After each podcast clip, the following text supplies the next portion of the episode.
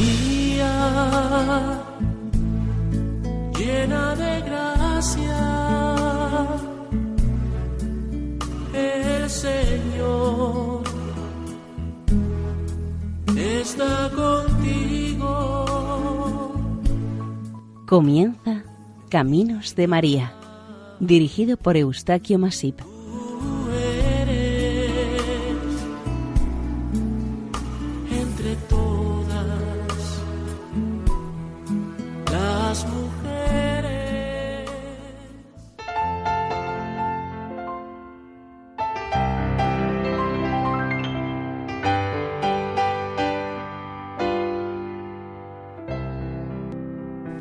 Bienvenidos a Caminos de María, un programa realizado por el equipo de Radio María en Castellón, Nuestra Señora del Lledó. Seguidamente les invitamos a escuchar el capítulo dedicado a Nuestra Señora de Constantinopla, venerada en el sur de Italia.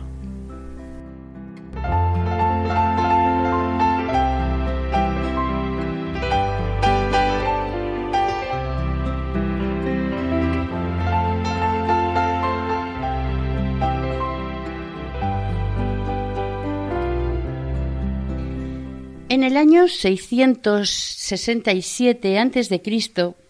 se fundó en la entrada por el mar de Mármara al canal de Bósforo, por el cual este mar se comunica con el Mar Negro, una ciudad que será el embrión de otra posterior que figurará como una de las más importantes en la historia de la humanidad la fundaron los propios colonos griegos que ocupaban la entrada del canal del Bósforo.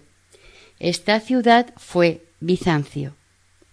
Humilde, retirada y dormida dentro del Imperio romano, llegará su despertar en el año 330 después de Cristo, casi mil años después de su fundación, de la mano del emperador Constantino I el Grande.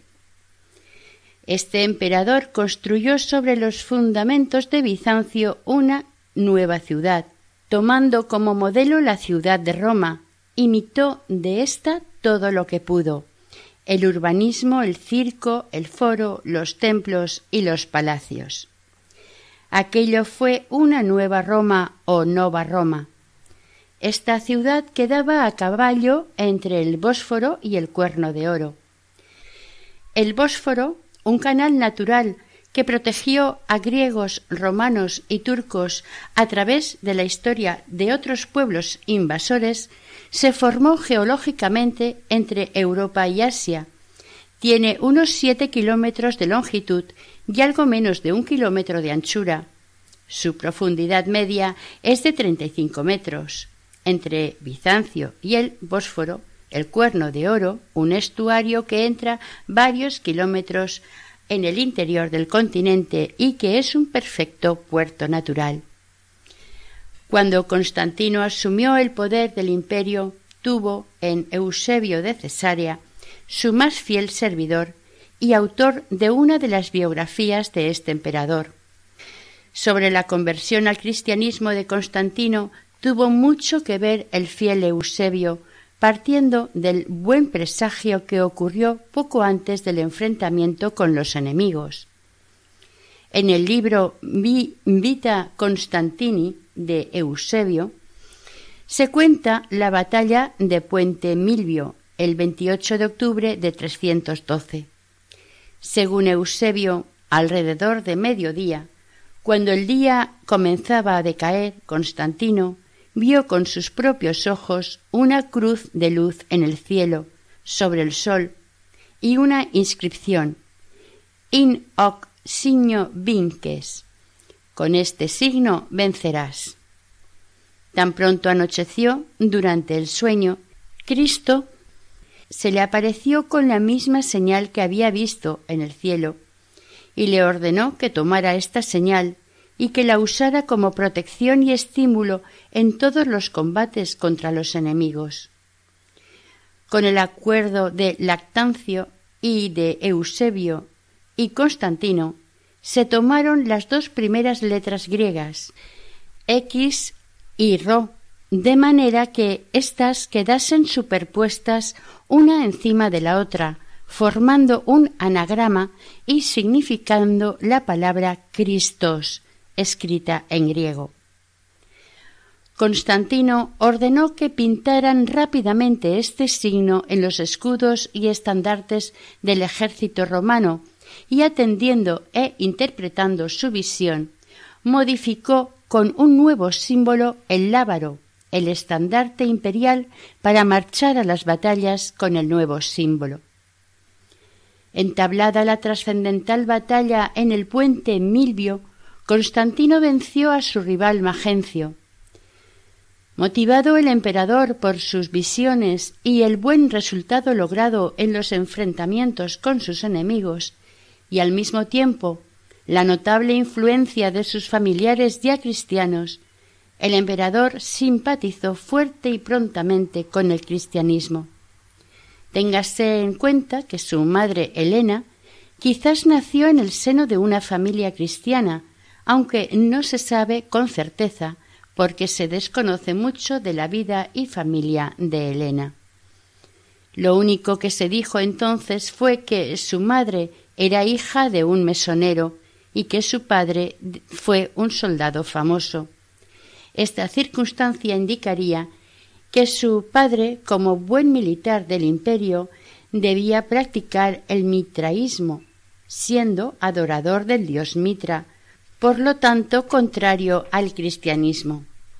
Sin embargo, sí se conoce que Elena, los últimos años de su vida, realizó muchas peregrinaciones a lugares santos, se ocupó en muchos actos piadosos y convivía o fraternizaba con cristianos. De hecho, fue declarada santa por la Iglesia.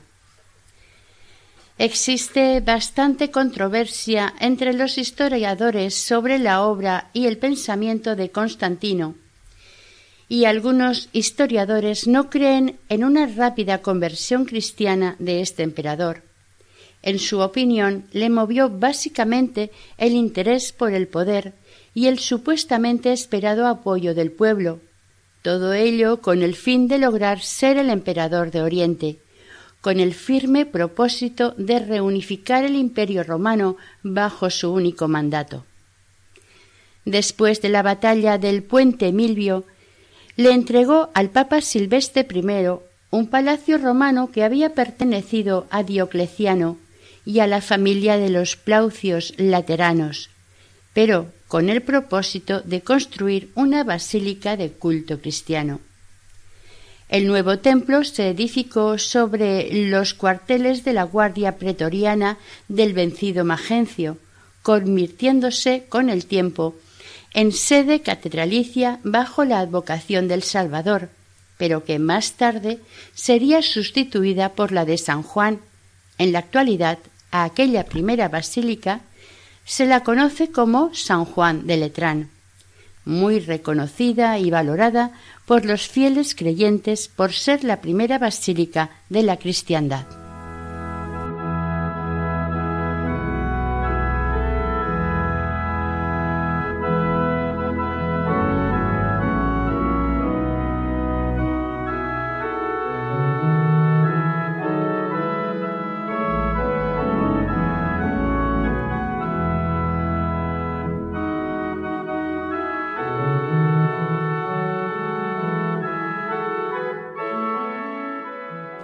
En el año 313, quizás aconsejado por el obispo de Córdoba Osio, el emperador se reunió con Licinio en Milán. En esta ciudad se promulgó el edicto que lleva el nombre de esta, por el que se declaraba la autorización a los cristianos a poder seguir su fe en Cristo y su religión. Pasados unos años, en el 324, el mismo emperador mandó construir otra basílica en Roma, esta vez dedicada a San Pedro. La hizo construir en el mismo sitio donde, según la tradición cristiana, fue martirizado este santo, en una de las siete colinas de Roma, la llamada Colina Vaticana. En este mismo lugar se construyó, siglos después, la actual Basílica de San Pedro. De la antigua iglesia bizantina dedicada a Santa María del Rosario, también llamada Nuestra Señora de Constantinopla, construida apenas autorizó el emperador el culto cristiano. Puede decirse que no queda apenas nada. Lamentablemente, unos años después, quedó totalmente destruida. Debe tenerse presente que esta célebre imagen original de la Virgen fue considerada durante un largo período del Imperio romano como la protectora de la ciudad y de todo el imperio de Oriente. Los emperadores la llevaban a la cabeza de su corte triunfal, algo así como indicador y guía para allanar y facilitar el camino de las victorias. Era la forma que entendían para reconocerle el título de odigitría, palabra compuesta por odos, camino, y odigoi, que se deriva del hecho que los soldados se acercaban hasta el monasterio a rezar y pedir gracias, al igual que en otro monasterio de la vía de la ciudad imperial. Esta última era conocida popularmente como monasterio de la guía y conservaba una imagen de la Virgen similar a la de Constantinopla, atribuida al evangelista San Lucas. En el siglo V, Teodosio erigió tres basílicas marianas en Constantinopla, en los lugares llamados Blacherne, Calcopatria, mercado de bronce, y Odegi, guías. La imagen venerada en el Odegi representaba a la Virgen con el niño en sus brazos. Más tarde adquirió un significado personal debido a la posición del brazo de Nuestra Señora al indicar con su mano que su hijo era camino, verdad y vida. La palabra griega odigitría, oditría o odigitría significa la que muestra el camino. La imagen de la Virgen señala con su mano al niño Jesús como camino de salvación. Esta es una de las tres principales maneras de representar a la Virgen María en la iconografía de la Iglesia ortodoxa. Las otras dos son el icono de la ternura de la Madre de Dios y el icono de la intercesión de la Madre de Dios. Este icono de la odigitría representa a la Virgen María sosteniendo al niño en sus brazos y señalándolo para indicar a los fieles que la verdad se encuentra en él. El niño sostiene en su mano un pergamino, simbolizando las sagradas escrituras, especialmente el Evangelio de Juan donde se menciona la frase Yo soy el camino, la verdad y la vida. Los colores de las vestiduras de las imágenes también poseen un significado profundamente teológico. En general, la odigitría nos muestra a Nuestra Señora envuelta en un manto o clámide de color púrpura rojizo. Este color la identifica con la realeza. Ella es la reina de cielos y tierra, mientras el niño viste los colores blanco y naranja, o solamente naranja. Este color representa la verdad, el fuego del Espíritu Santo. El blanco es el símbolo de la pureza máxima y simboliza también la brillante luz de la transfiguración. La emperatriz Pulqueria desarrolló una devoción muy especial y particular a la Madre de Dios cada martes de la semana, porque, según la tradición y la definición dogmática de la divina maternidad de María, esta maternidad aconteció en martes. Por esto, a partir de esta declaración, se trasladó su celebración al martes de Pentecostés. Siempre se ha creído que por intercesión de Nuestra Señora, el pueblo de Constantinopla tuvo una sonada victoria sobre los persas que habían sitiado la ciudad. Pulqueria era hija de Arcadio y Eudoxia y hermana de Teodosio II. Se distinguió por su piedad, devoción y religiosidad. En su corto período de emperatriz tuvo que luchar contra la herejía del monofisismo de finales del siglo IV. Esta buena mujer está declarada santa en la Iglesia ortodoxa y en la Iglesia católica.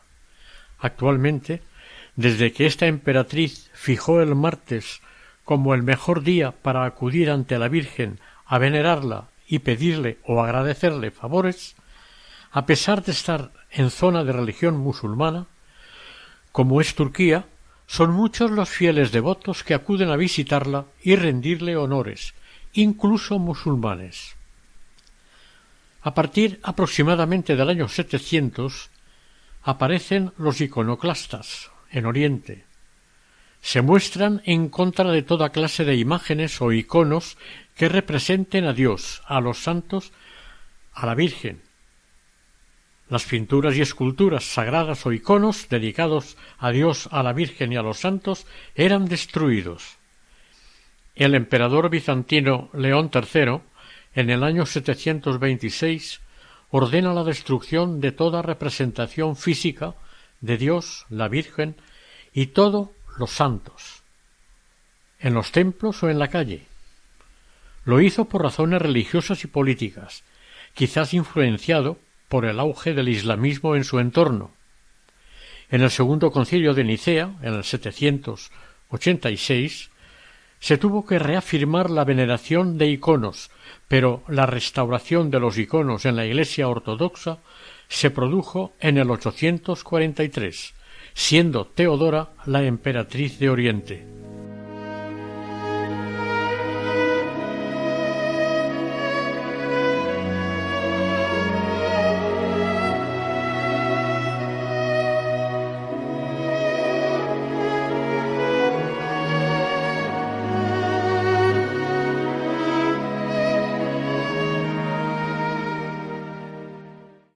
En todo este contexto y localización nos contará el abad Orsini, a mediados del siglo XIX, su versión personal de los hechos que se sucedieron tiempos después de terminar el primer milenio, siempre haciendo referencia a la advocación de Nuestra Señora de Constantinopla.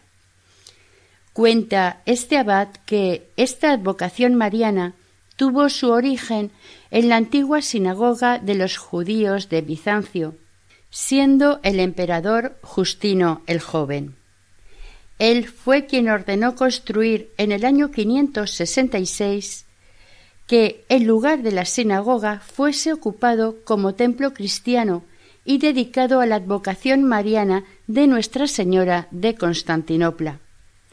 Evidentemente, luego de ser bendecido. Ciertamente, de aquella gran iglesia bizantina dedicada a Nuestra Señora del Rosario, pero conocida popularmente como Santa María de Constantinopla, quedan escasos restos, porque fue devastada por las permanentes incursiones persas. En 1640, la Iglesia ortodoxa de la época bizantina, que estaba dedicada a la Virgen en Constantinopla, a partir de ahora, la Virgen seguirá llevando el nombre de Constantinopla y emigrará o se la llevarán a Occidente. Pero a la ciudad de su procedencia se le pondrá un nuevo nombre, Estambul. Bajo el dominio musulmán, la iglesia de la Virgen fue convertida en mezquita. Entonces pasó a llamarse Odalar Cami y los turcos le dieron el nombre de Kemanques. Gran parte de la infraestructura de la ahora mezquita se ha conservado, reformando y reconstruyendo durante casi tres siglos. En 1919, un pavoroso incendio la dejó medio en ruinas y como consecuencia de este incendio fue abandonada eventualmente. Un arqueólogo suizo, Paul Schatzmann, en 1930 hizo importantes descubrimientos de las ruinas de la iglesia y unos años más tarde, casi a finales del siglo XX, otro arqueólogo alemán, Stefan Westphalen, los fue completando. La única certeza que se tiene es que en 1475 la iglesia fue trasladada a los dominicos y le cambiaron el nombre por el de Santa María del Rosario. A pesar de sus esfuerzos y afanosas búsquedas, a los arqueólogos no les fue nada fácil el tener una idea clara de la escala o proporciones de lo que fuera iglesia y sus dependencias anexas. Se recurrió a estudiar sobre el terreno la cercana mezquita de Casin Aga, por tener ésta también una estructura bizantina, y a Equio y Pec Bodrumu. Se piensa que esta obra era la iglesia de un gran monasterio. Para los arqueólogos que han investigado los cimientos de la iglesia, la datan en el siglo VII, aunque posteriormente se le dio forma definitiva al templo por el grave incendio del año 1203. Una vez ya reconstruido y haberlo ampliado considerablemente en el siglo XIII, los cimientos de la antigua iglesia se utilizaron como si fuera un mausoleo. Mientras tanto, las dos capillas laterales, que eran un poco asimétricas, se añadieron al ábside. Parte de la antigua iglesia se rellenó para la construcción de la que se hizo nueva, esta vez con planta de cruz griega. Probablemente la subestructura de la segunda construcción no fue nunca una capilla funeraria, puesto que su función principal fue servir de base para edificar una gran iglesia, un gran templo. Es posible que durante algún tiempo esta infraestructura se utilizara como tumbas para los fieles creyentes. Los arqueólogos y sus colaboradores, tras las oportunas excavaciones en el lugar, lograron al menos descubrir los restos de la que fue la antigua iglesia dedicada a Santa María de Constantinopla y, con gran sorpresa, en una de las paredes descubrieron una imagen de Nuestra Señora. La iglesia fue rápidamente reedificada y consagrada, y el 15 de agosto de 1528 fue bendecida e inaugurada. En la parte superior de los restos de la iglesia existen pinturas relacionadas con la vida de Nuestra Señora, realizadas en los siglos XI y XII. Están situadas casi a nivel de la calle. En algunas de las paredes se han descubierto fragmentos de pinturas al fresco. En la pequeña sala central de la cripta se observa una imagen de la Virgen coronada. Está rodeada de ángeles y parece sugerir que en alguna ocasión alguna reliquia mariana pudo haber sido venerada en este santo lugar. Una iconografía medieval de la Virgen de Constantinopla nos muestra la ciudad bizantina con sus torres y murallas cubiertas de grandes llamaradas, causadas por un imponente incendio promovido por el violento asedio y ataque de los turcos agarenos, que en este momento iniciarían su fuerte expansión por el este de Europa en dirección a Roma.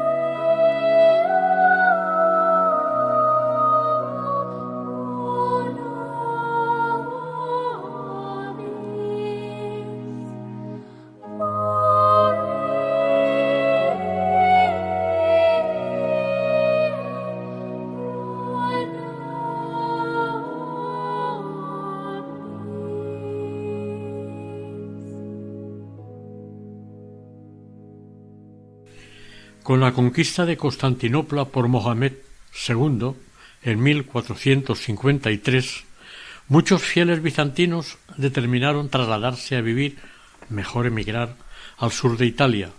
Con ello se llevaron sus iconos más importantes, y entre estos su tan querida imagen de la Virgen Madonna de Constantinopla. no se llevaron solamente los iconos, sino también sus tradiciones, costumbres, liturgia y arquitectura. Se asentaron al sur de la península itálica, ocupando preferentemente la base de la bota italiana, Apulia, Abruzos, la Campania, etc. Este importante hecho histórico ha servido a los historiadores para fijar el final del medievo y el inicio del Renacimiento.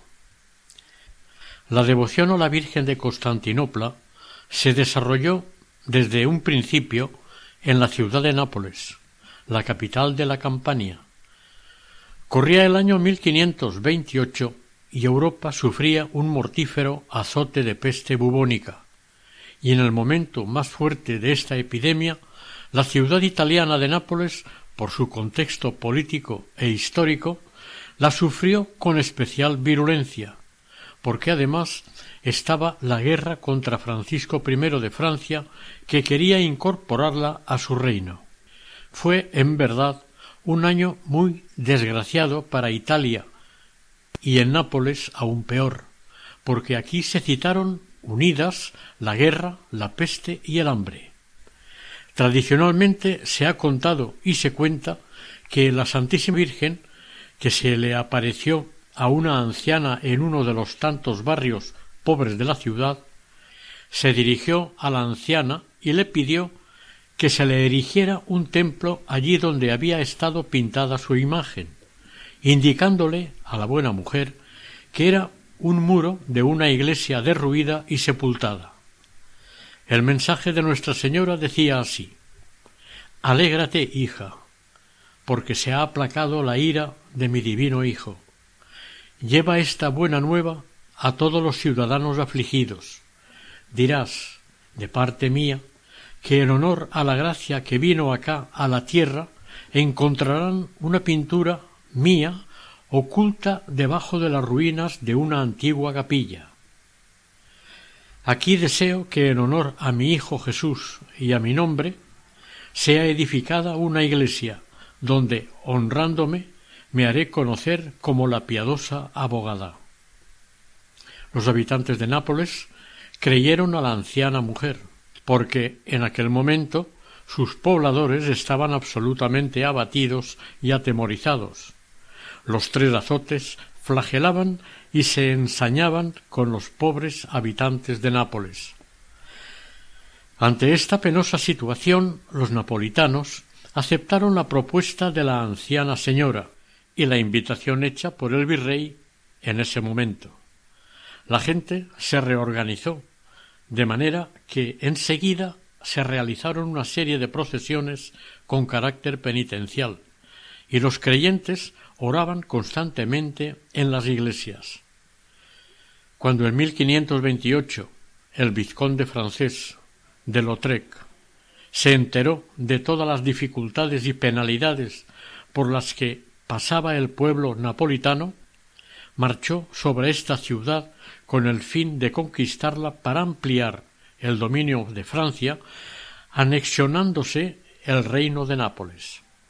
Pero la mortífera peste casi exterminó las tropas francesas. El resto de los invasores galos se rindieron y se entregaron el día de la Natividad de Nuestra Señora al ejército español que defendía la ciudad por ser ésta protegida de España. Nápoles quedó libre de los franceses, pero la peste, el enemigo interno, siguió haciendo estragos hasta el mes de marzo. Este mes se agravó dolorosamente la epidemia. Sin esperarlo, el castigo que se suponía para los napolitanos empezó a desaparecer. Para algunos, esta mejoría de los enfermos y la victoria sobre el acoso y asalto francés se atribuyó a la intervención milagrosa de Santa María, Madonna de Constantinopla. La imagen napolitana de la Virgen de Constantinopla está representada de medio busto sobre una nube. Lleva sobre su brazo derecho al niño Jesús, apoyado en su pecho. Va vestida con una blusa roja y está cubierta desde la cabeza con un manto azul. Unas mechas de pelo rubio le quedan al descubierto del manto. Por detrás, en lo alto, dos ángeles tienen sostenida una cortina verde que da fondo a la Virgen y a los dos importantísimos personajes que la acompañan, San Juan Bautista y San Juan Evangelista.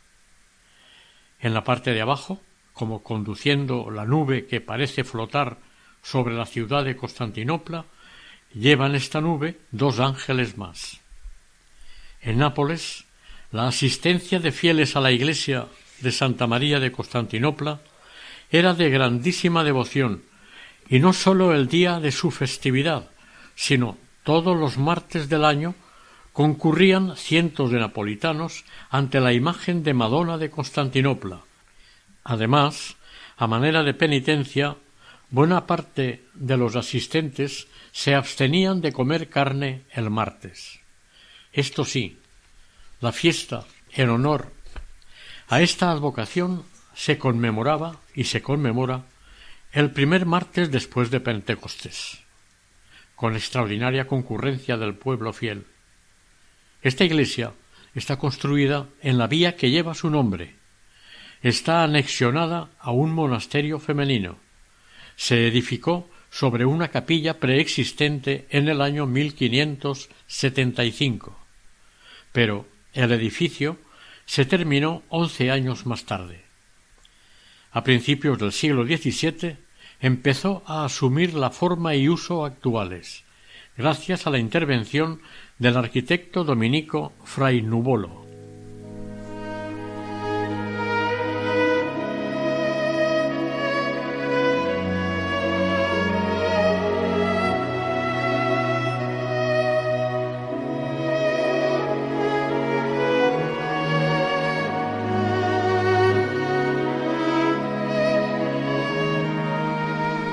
La fachada de la iglesia es de 1633.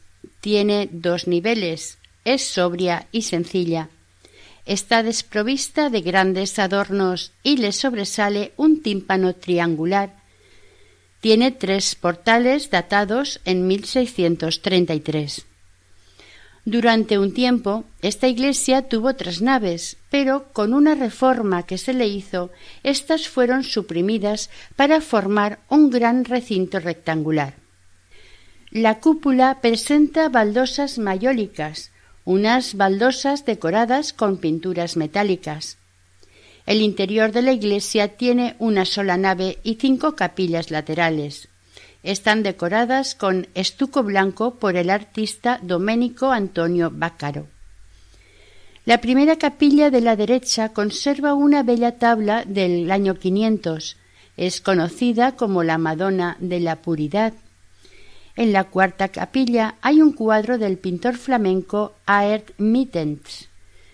Es una pintura dedicada al martirio de San Bartolomé. Al lado de la tercera pilastra de la derecha, en la nave, se halla un llamativo monumento fúnebre taraceado, compuesto por pequeñas piezas de mármol de colores incrustadas. Este pertenece al médico Bartiromo. En la parte opuesta puede admirarse el busto de Girolamo Flerio, un notable benefactor local de esta iglesia. El altar mayor ocupa el coro en toda su grandeza. Fue proyectado por Cosimo Fanzago. Está realizado con mármol polícromo de colores. En centro de la cornisa de mármol hay un fresco del 400 con una representación de la imagen de Santa María de Constantinopla y en su parte superior sobresale un relieve que nos muestra la imagen de Dios Padre, Además, pueden verse dos bellas imágenes, una de San Roque y la otra de San Sebastián, situadas ambas sobre las dos puertas laterales. Un fresco del artista Belisario Corencio, ubicado en el ábside del templo, nos muestra la aparición de la Virgen, junto a ella un San Juan Evangelista suplicando a la Santísima Trinidad para que libere a la ciudad de Nápoles de la mortífera peste. Un periodista, Gregorio Rosso, narró estos sucesos de Nápoles de esta manera. En el mes de junio del año 1529, el tercer día de Pascua Granada, martes de Pentecostés, fue encontrada al lado del muro de la ciudad de Nápoles una imagen de la Madonna Santísima Madre de Dios, por revelación de una viejecita que habitaba vecina a ella, a la cual le fue prometido por la Madre de Dios el fin de la peste, como sucedió al efecto. Y por consiguiente la ciudad de Nápoles dio principio a la edificación de una iglesia dedicada a esta imagen, con el título de Madonna de Constantinopla, y se espera que la proteja de dicho morbo que pueda venir en tiempos futuros. Y no solamente la Madonna de Constantinopla liberó Nápoles de la peste, sino también de la guerra. La imagen de la Virgen encontrada por la anciana es de pura inspiración bizantina. Es un fresco pintado en una mesa de mármol por un manierista napolitano a finales de los 1400. La Virgen está representada de medio cuerpo y sentada entre nubes sostiene al niño con su mano derecha, que lo tiene apretado contra su pecho. Ella lleva corsé rojizo y una capa azul la envuelve desde la cabeza. En la parte alta de atrás dos ángeles sostienen una cortina verde como fondo y a ambos lados de Nuestra Señora San Juan Bautista y San Juan Evangelista. Dos ángeles parecen sostener la nube dividiendo el paisaje de la ciudad de Constantinopla en llamas y la visión celestial. Dos ángeles arrodillados vierten agua de sus ánforas para apagar el fuego de la ciudad. Al año siguiente, la peste apareció en el oeste de la isla de Sicilia y enseguida afectó a Calabria. En poco tiempo causó miles de víctimas se calcula que solamente en Palermo murieron veintidós mil personas. Los sicilianos y calabreses empezaron a pedir ayuda y protección divina. Para agravar la situación, unos repetidos seísmos hicieron temblar estas tierras y sus habitantes estaban horrorizados. La fama de la Virgen de Nápoles llegó a Sicilia. La noticia llenó de esperanza a las nuevas víctimas de la peste y los terremotos. La fama de sus milagros y favores se extendió como un reguero de pólvora entre los sicilianos.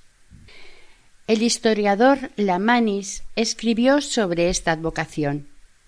La fama de las gracias se obtuvo de mi tierra natal, Gimigliano, que se obtuvo mediante la invocación de la Virgen bajo el título de Constantinopla, y no sólo en Nápoles, sino que en todas partes se había extendido la devoción y no sólo en casos de peste, sino por cualquier otro flagelo. En 1600, la presencia en Gimigliano de dos sabios sacerdotes animaron a los ciudadanos al deseo de venerar una imagen de la Virgen de Constantinopla del mismo estilo que la de Nápoles, para resaltar el compromiso de continuidad iniciado en Bizancio y Nápoles. Los de Gimigliano también observaron el ayuno a pan y agua para que el Espíritu Santo inspirara correctamente al pintor que le encargaron pintar a la Virgen en un cuadro. El artista elegido fue un pintor local llamado Marco Picciuto, conocido como Marcangione.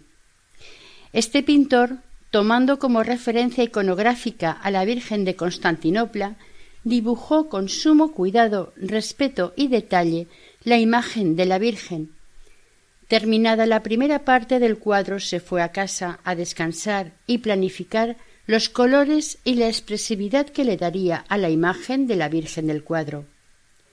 La Mani se escribe Al llegar al día siguiente, mirando el tablero de colores y pinceles, se acerca a la imagen para la ejecución y, se sorprendió al ver el trabajo realizado no por mano humana, sino angelical.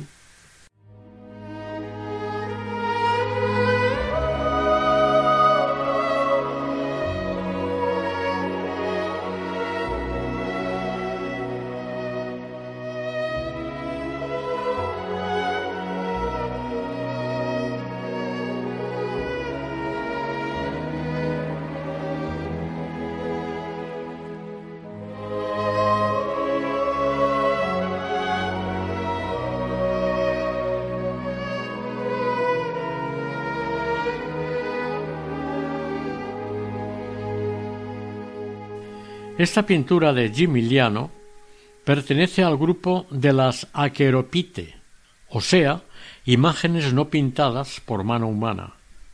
De hecho, el pintor, antes de empezar, ayunó para inspirarse en la providencia, hecho frecuente entre los artistas de aquella época. Este cuadro de Marcangione se lo disputaron entre dos ciudades, Catanzaro y Gimiliano pero le fue reconocida en propiedad al arciprestazgo de Gimigliano, por lo que el cuadro se quedó en la iglesia madre. Este cuadro presenta algunas variaciones de los anteriores. Dos ángeles sostienen con una mano la cortina, mientras con la otra sostienen la corona sobre la cabeza de la Virgen, y una estrella aparece pintada en el manto azul no tiene a los dos santos de la anterior, ni la ciudad en llamas, pero es de particular belleza el rostro de la Virgen. Monseñor Giuseppe Pulano describe la singular belleza del rostro de esta imagen diciendo verdaderamente celestial, dulzura espiritual y dulzura especialmente en la mirada, que sigue siempre al observador donde sea que se coloque, es divinamente acogedora, profusamente penetrante, hasta el punto de tocar el corazón y llorar. Todos, incluso los más indiferentes, incluso aquellos que sólo por curiosidad se acercan a los pies de la imagen, lo hacen con una lágrima. Gimiliano instituyó una devoción muy particular a esta devoción de María, al igual que la de Constantinopla, esta imagen estaba normalmente cubierta por un velo. Se descubría cuando se celebraban las sagradas liturgias. Esta localidad también dedicó a la Virgen los martes. Practicaban los siete martes, con ayunos. En el primero de los siete martes se bendecían los huevecillos de los gusanos de seda ante la imagen de la Virgen. Aquí, a mediados del siglo XVIII, un joven llamado Pietro vivía en los bosques de los alrededores de la ciudad y era considerado por sus habitantes como un bandolero. En realidad era un simple ladronzuelo, pero aun así tuvo que esconderse de sus convecinos. En octubre de 1753, una noche tuvo un sueño la Madre de Dios le invitó a cambiar de vida. Le hizo entender que su voluntad era que erigiera una pequeña ermita dedicada a ella, lo que allí comúnmente se llama cona. Su imagen era muy parecida a la de la iglesia de Gimigliano. La narración contenida en la obra de Lamanis, la Gran Madre de Dios, no deja lugar a dudas que la narración es verdadera. Pietro escuchó a la Virgen. Había decidido cambiar su estilo de vida, incluso si nadie estuviese dispuesto a ayudarle. No le creía ni al arcipreste de Gimiliano. Pietro quería escuchar y cumplir la invitación de la Virgen y decidió construirle un monumento de fe con sus propias manos. Los sentimientos y el alma de Pietro eran evidentes en su obra. Monseñor Pulano resumió los sentimientos de Pietro hacia Nuestra Señora con estas palabras. Es fácil imaginar cuánta emoción y devoción juntos. Nuestro joven hizo ese trabajo en el que vio un diseño divino. Cada piedra que colocó y colocó fue como una nueva promesa de amor y de gratitud. Pero Pietro no era albañil, ciertamente no usaba escuadra ni plomo, y la cubierta era muy regular e imperfecta. Había sido esta una obra de fe y un monumento lleno de valores y significado. Pietro cambió totalmente de vida. También cambió su nombre y escogió Fray Constantino. Siguió viviendo en el valle. Se refugiaba en la ermita cerca de la Cona. Satisfacía las necesidades que tenían los fieles, quienes no dudaban en visitarle en su ermita a orillas del río Corace porque él tenía la imagen de la Virgen de Constantinopla, que la preservaba en Calabria, pero también vinculada con Catanzaro. Esta última localidad consagró su devoción a la Virgen el 18 de mayo de 1948, cuando la imagen de la Virgen fue recibida por miles de personas en la plaza prefectura y siendo alojada en la Basílica de la Inmaculada Concepción. Este gran evento perdura en la memoria de los ciudadanos. Otra situación extraordinaria la vivió el coronel Gouguet. Después de una feroz lucha, los franceses ocuparon, saquearon y quemaron la ciudad de Gimigliano. Cuando el coronel entró en la iglesia y descubrió la imagen de la Virgen, quedó cautivado por su belleza y rápidamente la sacó del barco en el que estaba, la enrolló y la llevó a Catanzaro. Los habitantes de Gimigliano, cuando se enteraron del doloroso robo, se llenaron de dolor y tristeza, pues consideraban esta pintura como la prenda más querida para ellos. Se decía de esto que lloraron la pérdida de la imagen más que de sus propias sustancias. Al llegar la noche, el coronel, tan cansado como estaba, se fue a acostar, y cuando apagó la luz, se asombró y sintió miedo, al quedar su habitación totalmente iluminada, que emitía la imagen que estaba en el gabinete. Al ver la procedencia de la luz, su temor se convirtió en gozo y profunda devoción. Por la mañana del día siguiente escribió una carta a los sacerdotes de Gimiliano para pedirles que fueran a Catanzaro para recibir la imagen de la Virgen, porque ella quería volver a Gimiliano para volver al amor de sus hijos. Todas las gentes de la provincia se involucraron en el peregrinatio de la Virgen en 1949.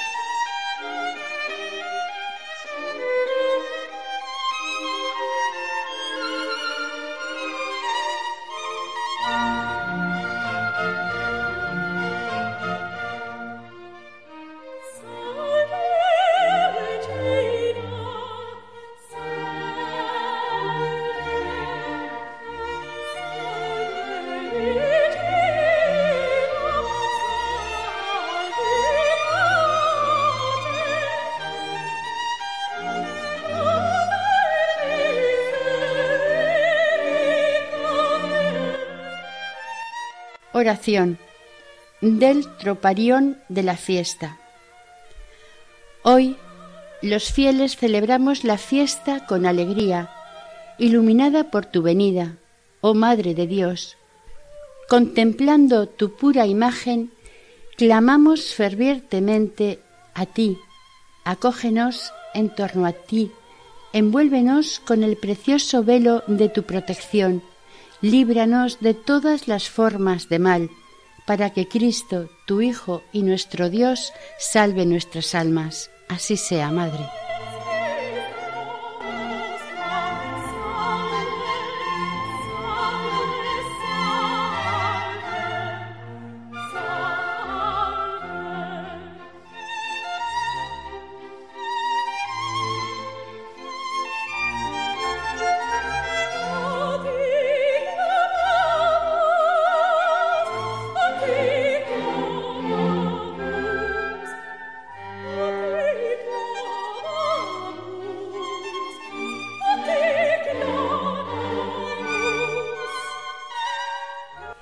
Finalizamos aquí el capítulo dedicado a Nuestra Señora de Constantinopla del sur de Italia, dentro del programa Caminos de María.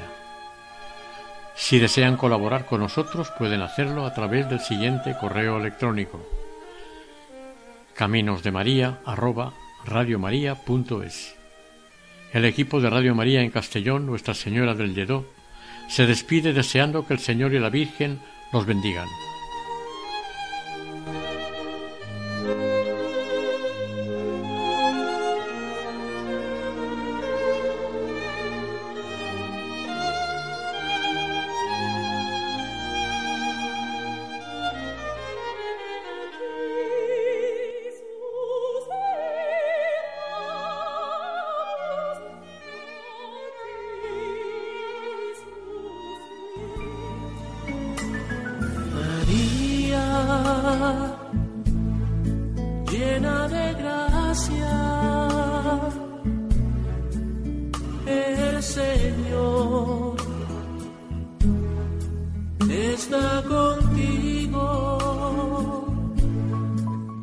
Escuchado en Radio María Caminos de María, dirigido por Eustaquio Masip.